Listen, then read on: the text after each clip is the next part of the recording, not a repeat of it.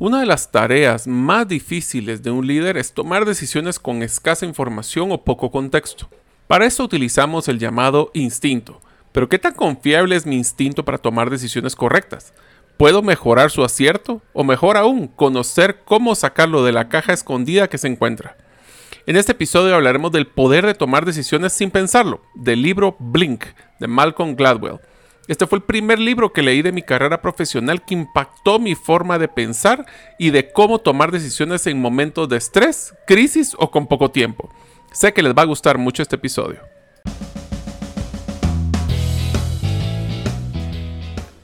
Bienvenidos al podcast Gerente de los Sueños, donde le brindamos las herramientas prácticas, competencias e inspiración para que los líderes de impacto cumplan sus sueños.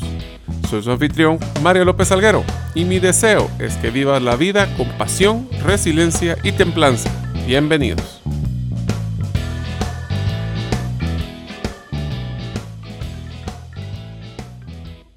Hola amigos, bienvenidos al episodio número 90 del podcast Gerente de los Sueños. Mi nombre es Mario López Alguero y me encuentro en las primeras etapas de escribir mi segundo libro que será una guía práctica para manejar un negocio pues será obviamente herramientas prácticas que podrás implementar de forma inmediata y competencias a desarrollar como líder. Espero avanzarlo y lanzarlo el próximo año. Estén pendientes.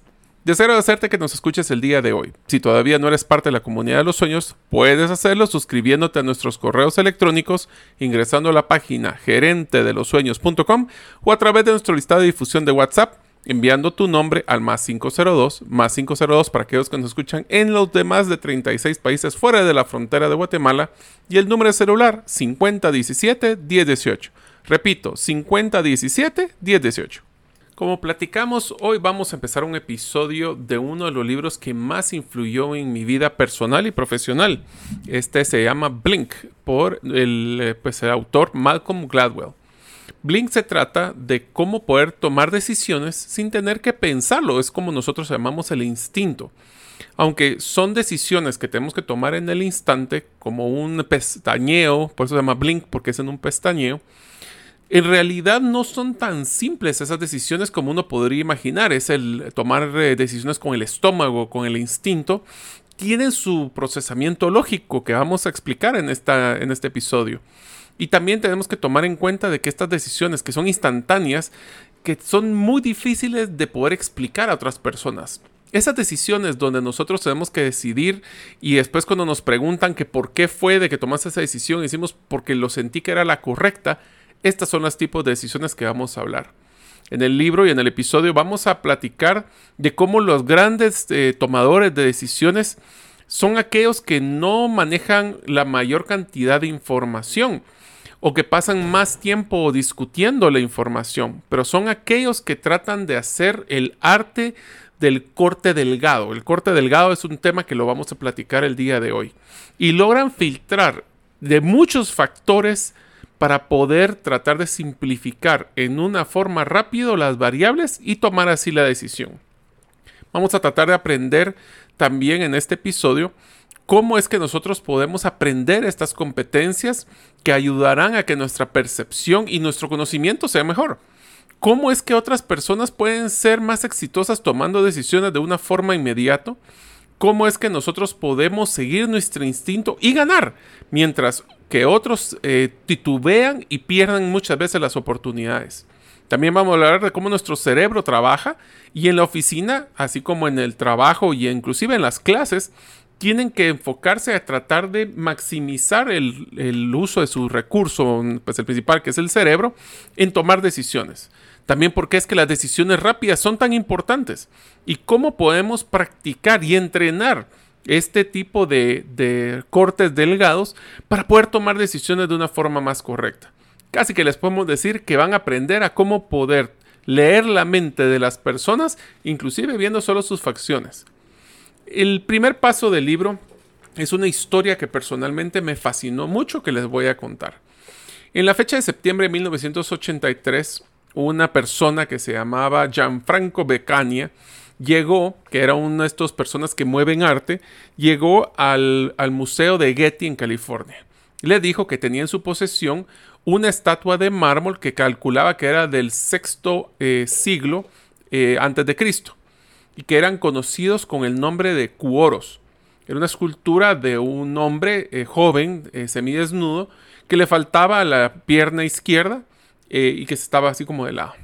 Existen solo 200 de estos cuoros en existencia y muchos están sumamente dañados o en fragmentos, ya que usualmente los estaban mercadeando o sacando o, vendiendo o dañando inclusive en algunas ocupaciones en las diferentes ciudades donde se encontraban.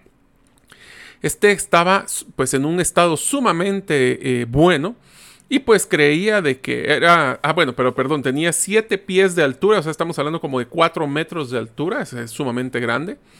Eh, tenía un color eh, pues de un mármol como claro, parecido a lo que tenían en esa misma época, y pues simplemente estaba pidiendo una pequeña cantidad de 10 millones de dólares.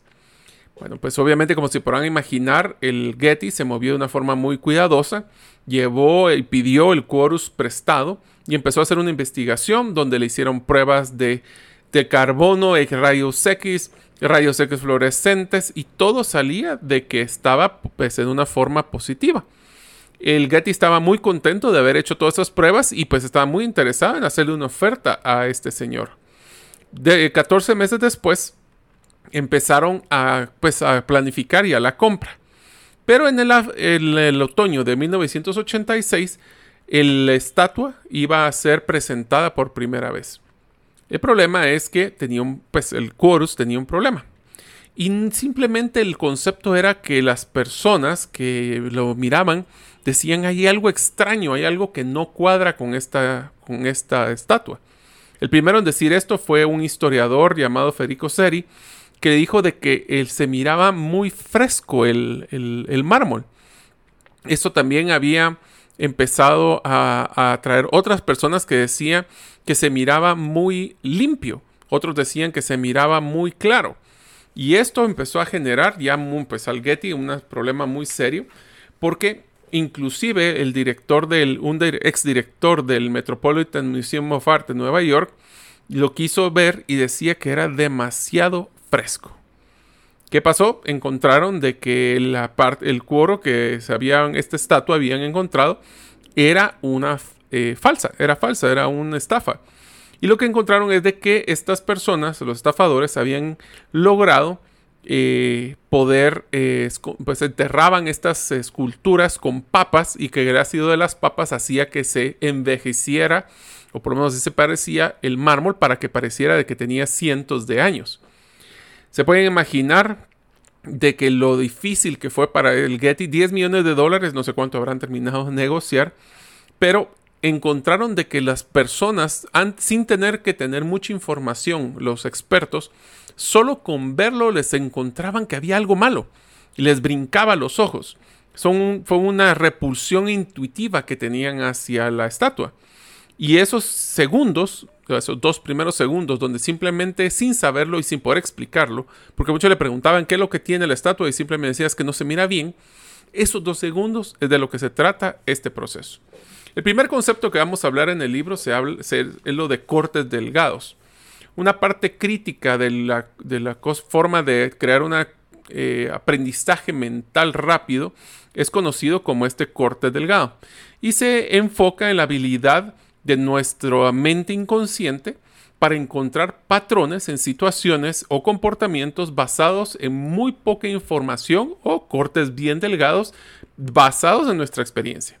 En la teoría o en esta teoría de cortes delgados, un poco de conocimiento hace mucho, porque lo que hace es encontrar patrones y nuestro cerebro lo que hace es que los asimila y los compara con situaciones del pasado nuestras para tratar de encontrar esa similitud. Y es que ese tipo de cortes delgados es eh, bien importante porque hace, eso es lo que hace que nuestro inconsciente sea tan interesante. Es una forma, y les voy a explicar cómo es que en este libro explican que funciona nuestro subconsciente.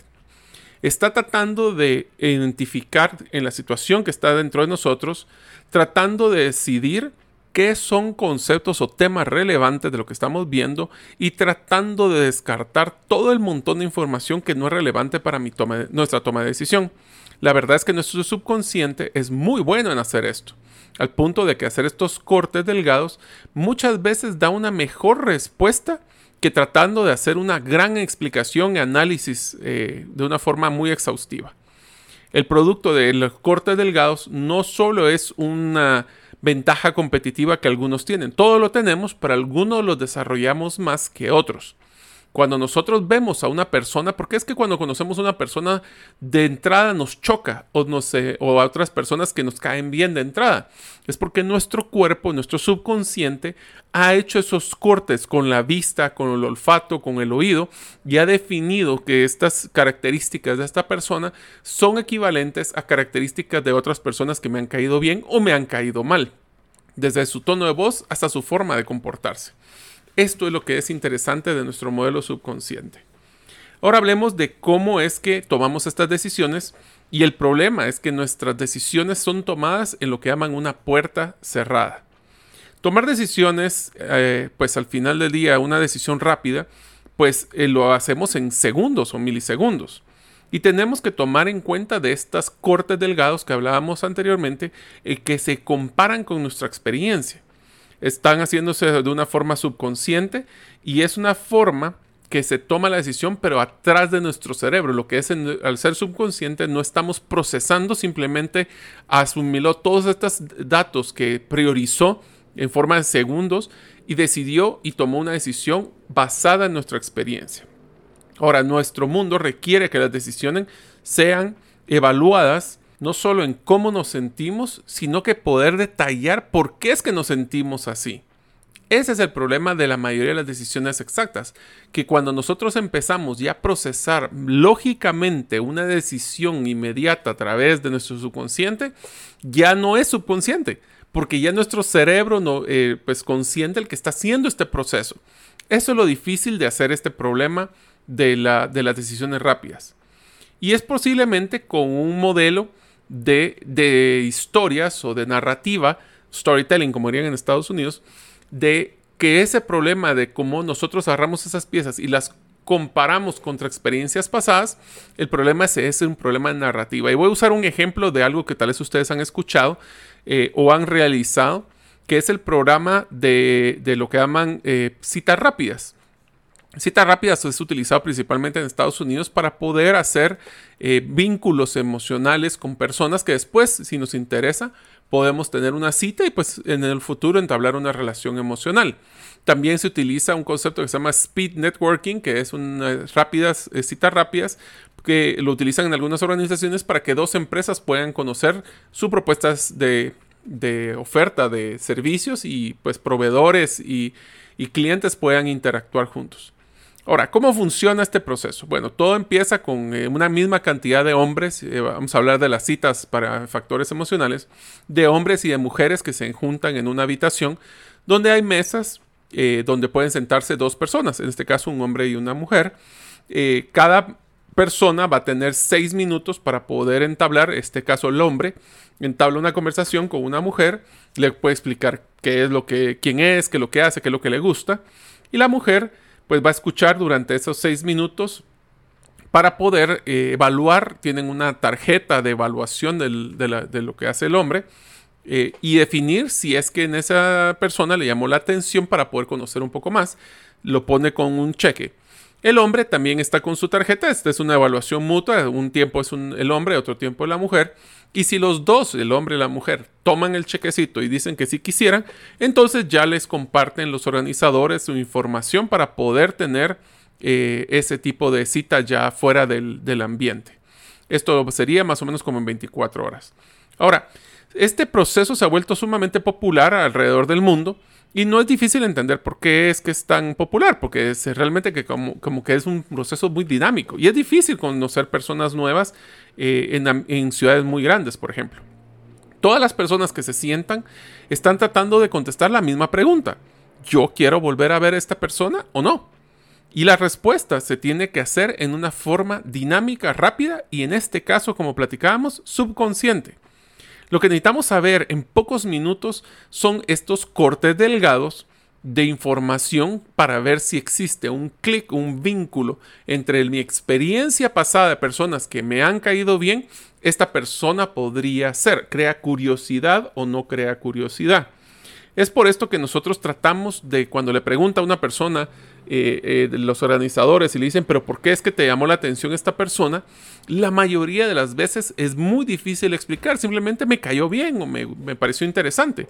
Pero eso es porque esa decisión en el subconsciente se hace en una puerta cerrada que es muy difícil de poder, una vez que la traspasamos, explicar.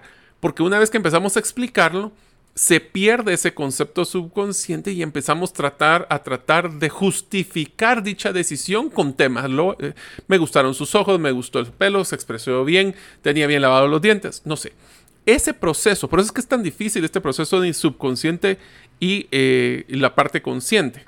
Nuestra maquinaria de nuestro cerebro, de subconsciente, está tratando de simplemente tomar decisiones rápidas y está escondida es por esto que un profesor eh, que hizo el análisis de estas eh, personas que estaban utilizando las citas rápidas, encontró que una pregunta principal era sobre el tema de la atracción.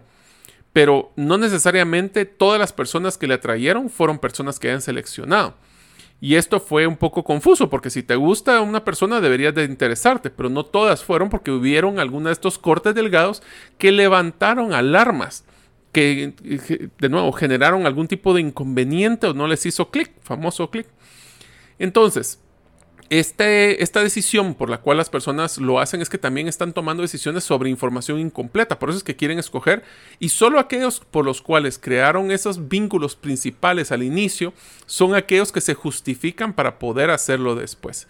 Esto quiero que lo hagan de una... Piensen, estoy hablando de citas para, para relaciones amorosas, pero quiero que piensen ustedes en su negocio o en su, en, su vida personal.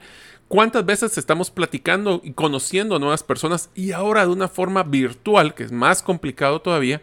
¿Y cuáles son esas pistas que estamos dando o que estamos tratando de obtener de la otra persona para ver si queremos hacer negocios o no? Ese es el reto de la parte subconsciente. Por eso es que la narrativa, muchas veces lo que hacemos es contar, y si quieren regresar al episodio eh, número 2, cuando hablamos de story brand y de lo tema de storytelling y narrativa, pero es que lo que queremos hacer es son crear vínculos emocionales para que las personas a la hora que nos hacen esos cortes delgados se recuerden sobre situaciones positivas y no negativas cuando queremos hacer negocios juntos. Ese es el problema que tenemos como humanos en nuestras historias de narrativas. Y es que estamos tratando rápidamente de justificar o explicar cosas que muchas veces no podemos explicar. En unos momentos continuaremos con nuestro episodio. Deseo contarte que hemos renovado la página web gerentedelosueños.com. Ahora podrás encontrar los servicios y recursos para ser un líder de impacto y así cumplir tus sueños.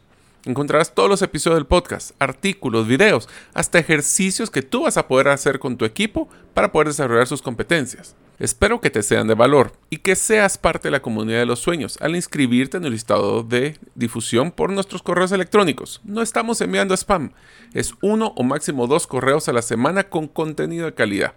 Ahora, seguimos con nuestro episodio.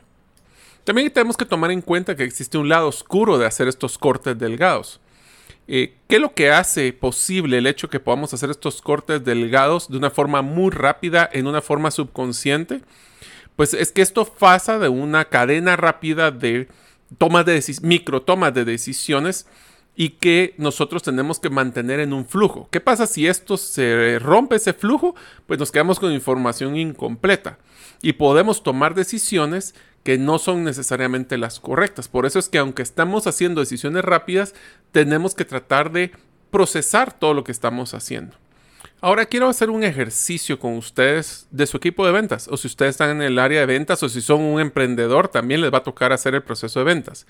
Y es que una persona o una profesión que es sumamente efectiva en o no en hacer este corte delgado son los equipos de ventas, ya que tiene que tener una habilidad de poder perfilar a los clientes potenciales sin tener mayor información, lo cual no es necesariamente bueno porque entre más conocemos al cliente, mejor le vamos a poder solucionar sus problemas.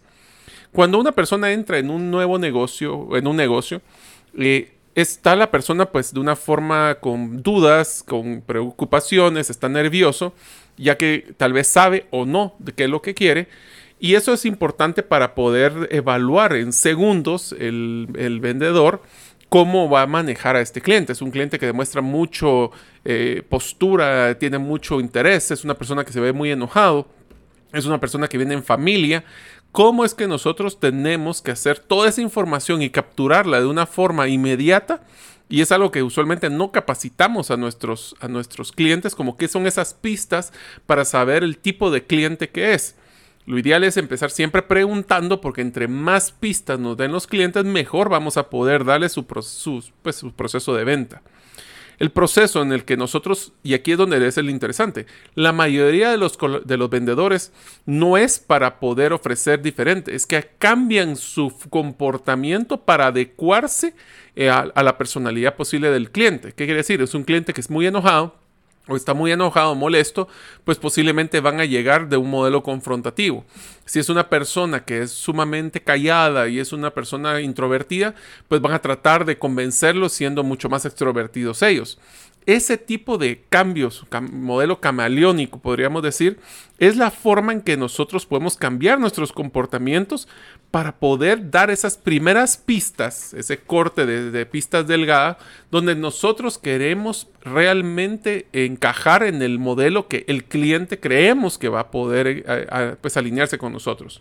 Y es por eso que esa primera impresión es sumamente importante porque así como el vendedor ha, hecho unos cortes delgados del cliente, el cliente está midiendo inmediatamente, nomás hablen y decidir si esta persona es confiable, por ejemplo, es una persona que es extrovertida, es chaquetera, es una persona que se va a poder interactuar, es una persona que está preguntando más que simplemente diciendo y tratando de forzar la venta. Este tipo de informaciones son sumamente importantes.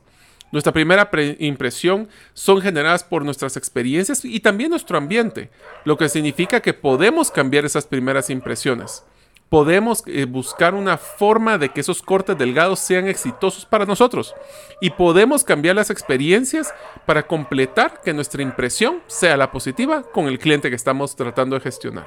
Para poder desarrollar esta estrategia de cortes delgados, tenemos que primero tomarla en serio, no creer que solo es una forma eh, inconsciente de tomarlas a la deriva o, de una forma no procesada.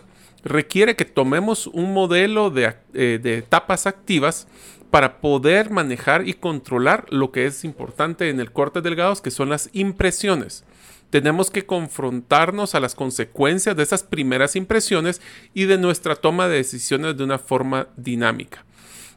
Una historia que cuenta el libro es de una experiencia que vivieron entre una, pues una parte del ejército de Estados Unidos, de varios coroneles de la parte estratégica, la que toma decisiones de mandar tropas, de pues, decidir si atacaban en algún lugar, decidieron hacer una excursión hacia Wall Street y hacia los diferentes corredores de compras de acciones para conocer realmente el proceso de, de decisión rápida que tenían los jóvenes y después hicieron al revés, esos jóvenes eh, corredores fueron a conocer las bases militares en cuántico para poder entender cómo es que ellos toman decisiones a veces también en momentos críticos y rápidos. Y se dieron cuenta de que la similitud en procesamiento y, y la forma que tomaban las decisiones era muy parecido con la gran diferencia de que unas personas tomaban decisiones debidas y otras personas tomaban decisiones de acciones. La forma de hacer ese, ese orden del desorden era importante porque la toma de decisiones inmediata en ambos casos era muy similar. Es por eso que nosotros tenemos que buscar, y aquí es donde tenemos que practicar en la toma de decisiones rápida. Aunque no lo crean, una de las formas buenas para poder hacer este tipo de prácticas es hacer eh, juegos de, de electrónicos que requieren estrategia, que necesitan tomar decisiones de forma inmediata podemos practicar al tomar decisiones como en juegos de, los de mesa que sean dinámicos y también tenemos que tomar decisiones haciendo simuladores. Eso es utilizar simuladores son formas muy efectivas. ¿Cómo pueden hacer esto? Por ejemplo, si ustedes van a capacitar a su equipo de ventas, es sumamente importante que aprendan a no ser cortes delgados solo con el concepto de la apariencia. Ahora más que nunca sabemos de que personas con ropa, con jeans rotos, y con camisas eh, sucias no necesariamente significan que no tienen el dinero para comprar un vehículo. Entonces, ese perfilamiento de que si era de tal edad, de tal etnia, de tal tipo socioeconómico, que era simplemente perfilarlo por la vista, ya no es tan, tan correcto. Y es por eso que nosotros tenemos que hacer esos escenarios, eh, gamification y con juegos, cómo le enseñamos a los vendedores a poder hacer ese perfilamiento de clientes de una forma dinámica. Esto es bien importante porque una de las cosas que encontraron, por ejemplo, los generales, es que la espontaneidad no es aleatoria, no es, no es así que de repente nosotros reaccionemos diferente. Las reacciones que nosotros tomamos es una acumulación de nuestros conocimientos y experiencias pasadas que se van a reflejar con pocas pistas a replicar lo que hemos hecho en el pasado que ha funcionado. Por eso es que buenas personas pueden tomar decisiones en una forma muy dinámica, porque están practicando constantemente la toma de decisiones de forma rápida, en altos momentos de estrés, con una forma de conocimiento muy limitado, ya que están constantemente entrenando, encontrando nuevas formas de comportamiento basado en modelaciones de experiencias pasadas y futuras. Hay un tema que es sumamente importante también hablar y es cuando nosotros tratamos de explicarle o pedirle a las personas que verbalmente expliquen sus decisiones. Nosotros tenemos que permitir que las personas puedan operar sin tener que necesariamente explicar sus respuestas de por qué tomaron las decisiones o por qué la tomaron. un ejemplo de esto es que quiero que ustedes imaginen eh, en su mente la cara de un mesero o una persona que les haya servido la última vez que comieron en un restaurante. Eh, muchos de ustedes posiblemente no se van a acordar. O una persona que se sentó a la par del bus o, en el, o alguien que haya pasado en el carro a la par de ustedes, alguien que ustedes hayan podido identificar. Ahora, quiero que por favor me, me expliquen por qué es que escogieron a esa persona. Es si ustedes tuvieran que escogerla en una, en una línea de policía, eh, sería más fácil porque podrían reconocer la cara, ¿correcto? Pero si yo les preguntara por qué es que ustedes lo escogieron, es probable que no lo podrían explicar, porque somos a veces, o como muchas veces lo hemos visto, somos muy buenos con caras, pero pésimos con nombres, es porque nosotros tenemos una facilidad de poder reconocer eh, facciones de la cara mucho más rápido que por explicar. Por eso es que las, personas que hacen eh, los dibujos en la policía es sumamente complicado porque están tratando de interpretar lo que la persona quería decir cuando está tratando de pasar del subconsciente, que es la parte visual, al consciente, que es la forma que lo explicamos. Este, este, recordatorio de una cara es una forma fácil de poder tratar de romper el concepto de inconsciente que no nos lo hace tan fácil. Y es que esto se da porque tenemos dos grandes hemisferios, hemisferios en nuestro cerebro. La parte eh, hablemos de la parte izquierda que se dedica en toda la parte de las palabras y la parte derecho que es la que se enfoca a la parte de fotografías o dibujos. Y es por eso que nos tratamos de explicar una fotografía. Nunca, dicen, la fotografía vale más que mil palabras. Es por eso. Porque una fotografía tiene mucho más contexto y mucho más información cuando nosotros tratamos de explicarla se vuelve pues un poquito más limitada. Así que quiero jugar un juego con ustedes. Vamos a hacer una, voy a explicar una frase y quiero que ustedes me traten de solucionar la respuesta correcta de esta frase. Dice, un hombre y su hijo estuvieron en un carro, en un accidente de carro que fue muy serio. El papá eh, pues murió y el hijo estaba eh, muy herido y lo llevaron al hospital. Al llegar, el doctor que estaba atendiéndolos le dijo al niño y dijo, este es mi hijo. ¿Quién es el doctor? Piensen a ver quién creen ustedes que es el doctor. Esta es una de las formas donde no podemos pensarlo como matemática, donde hay 2 más 2 son 4, o podemos hablar de una lógica. Esto es un tema de, de persuasión cognitiva. Pues bueno, la respuesta, si ustedes tienen la duda, es que la mamá era el doctor. Cuando hablamos doctor, como es un término masculino, no necesariamente es la doctor, ¿verdad? Pero por eso es un ejemplo. Y esto me trae un tema que realmente tienen que tener mucho cuidado y esto es análisis parálisis. A veces nosotros tratamos de conseguir tanta información para tomar una decisión que tal vez la oportunidad ya pasó o ya no existe dicha oportunidad. Con nuestro problema de lógica, nosotros les tratamos de, de pedir a las personas de que expliquen lo que a veces no pueden explicar y tienen que tomar una decisión de forma inmediata. Es por esto que es importante que nosotros ayudemos a las personas a poder capturar la menor cantidad de personas para poder hacer estos cortes delgados, ya que si les cortamos el proceso dándoles mucha información, lo que vamos a hacer es que se vuelven más vulnerables al pues complicarse o tratar de confundir datos con otros. A veces menos información es más rápido la decisión. Por eso es que tenemos que tratar de balancear nuestro concepto de necesidad de, tener más información para tomar decisiones. A veces no es necesario más información, simplemente es tomar la decisión de una forma eh, pues dinámica.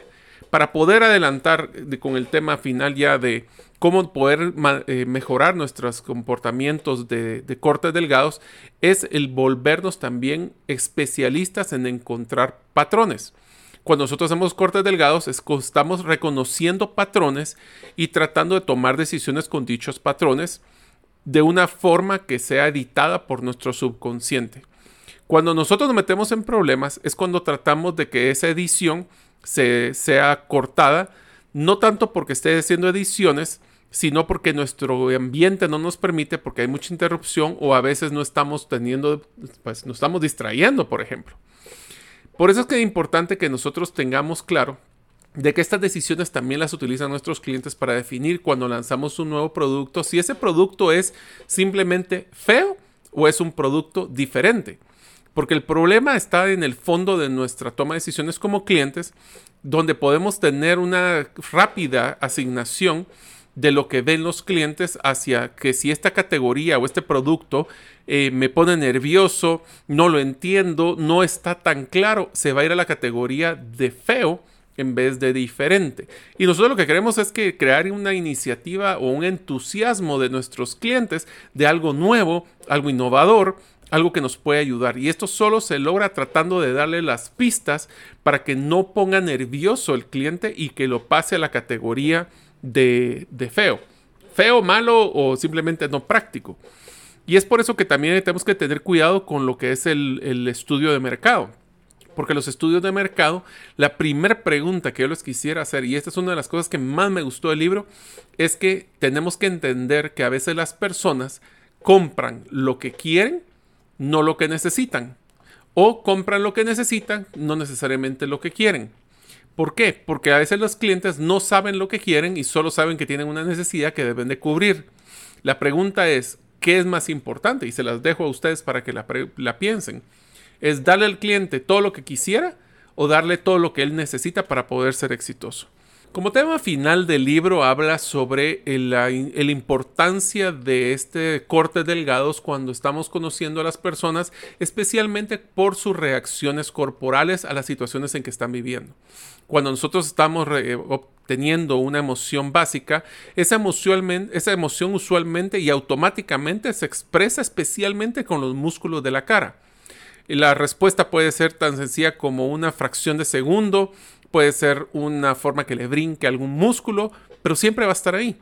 La cara, lastimosamente, tiene una mente propia y a veces, aunque queramos tener esa cara de póker, muchas veces podemos identificar reacciones de involuntarias del sistema muscular que eh, pues no lo puedes reprimir esas, esas reacciones. Eso es por parte importante de lo de cortes delgados, también enfocado a cómo poder casi que leer la mente cuando tenemos suficiente eh, información eh, ah, disponible, vamos a poder tratar de leerle la mente a las personas viendo cómo son sus reacciones. De, podemos tirar esos escenarios o esas situaciones donde podemos ver cómo reacciona la persona y así poder tomar una decisión de cómo adecuarse en una situación, por ejemplo, cuando estamos negociando. Y recuerden que la parte más importante que recuerda este libro es que la práctica hace el maestro. Es por eso que la toma de decisiones rápida y lo de los cortes delgados son extraordinarios, pero hay que practicar haciendo ejercicios, como les dije, en formas hasta dinámicas con juegos. Pero es importante que nosotros podamos empezar a asignar y aprender que a veces tomamos decisiones que no son las correctas y cuando no son correctas entender qué fue lo que nos llevó, cuáles eran esas eh, características o, las... Eh, los patrones que nos llevaron a esto para no volverlo a cometer, ya que así nosotros podemos llegar al punto de un aprendizaje subconsciente y aprender que podemos tomar decisiones de una forma más dinámica, más efectiva y más certera cuando más practicamos tomar decisiones de este tipo. Así que espero que les haya ayudado. Es un episodio un poco diferente, pero es una competencia que creo que un buen líder va a tener que tomar decisiones con poca información y qué mejor si hace sus cortes delgados, buscar los patrones y llevar a tomar decisiones en momentos de mucho estrés. Espero que el episodio les haya gustado. Gracias por escuchar el episodio de hoy de Gerente de los Sueños. Recuerda, que para lograr cumplir tus sueños solo debes de ponerle fecha y tomar acción. Las notas y material complementario de cada episodio puedes encontrarlo en la página gerentedelosueños.com. La música que han escuchado es Feeling Good de Kevin MacLeod y pueden encontrarla en incompetech.com. Hasta la próxima y que sigamos haciendo nuestros sueños una realidad.